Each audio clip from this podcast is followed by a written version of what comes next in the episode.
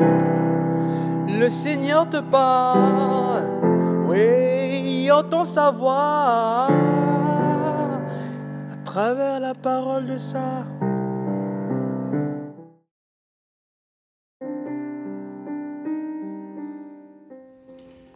Bien-aimé dans le Christ, toute la vie du Christ est motivée par sa relation à son Père, au niveau de ses propos, de ses actions, toute sa vie entière. Et cela nous interpelle sur notre relation, nous, chrétiens et chrétiennes, à Dieu, à Dieu le Père. Quand on regarde la vie du Christ, on voit que dès son adolescence, il était déjà aux affaires de son Père. Lorsque Marie ou Joseph le cherchent, il dit, pourquoi me cherchez-vous? Ne savez-vous pas que je devais être aux affaires de mon Père?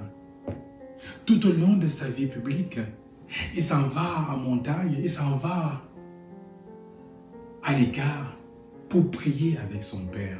Lorsque les disciples lui disent, apprends-nous à prier, qu'est-ce qu'il fait?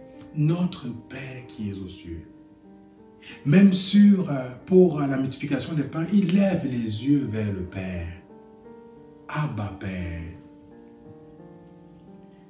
Sur la croix, il crie vers son Père.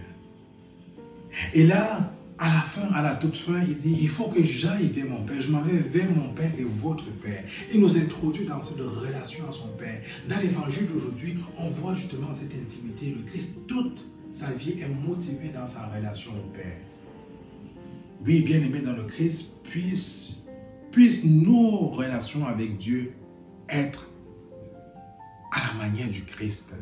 Puissions-nous, dans notre façon de prier, dans nos rapports interpersonnels, nos regards les uns sur les autres, être teintés de celle du Christ, comme lui, avec son Père.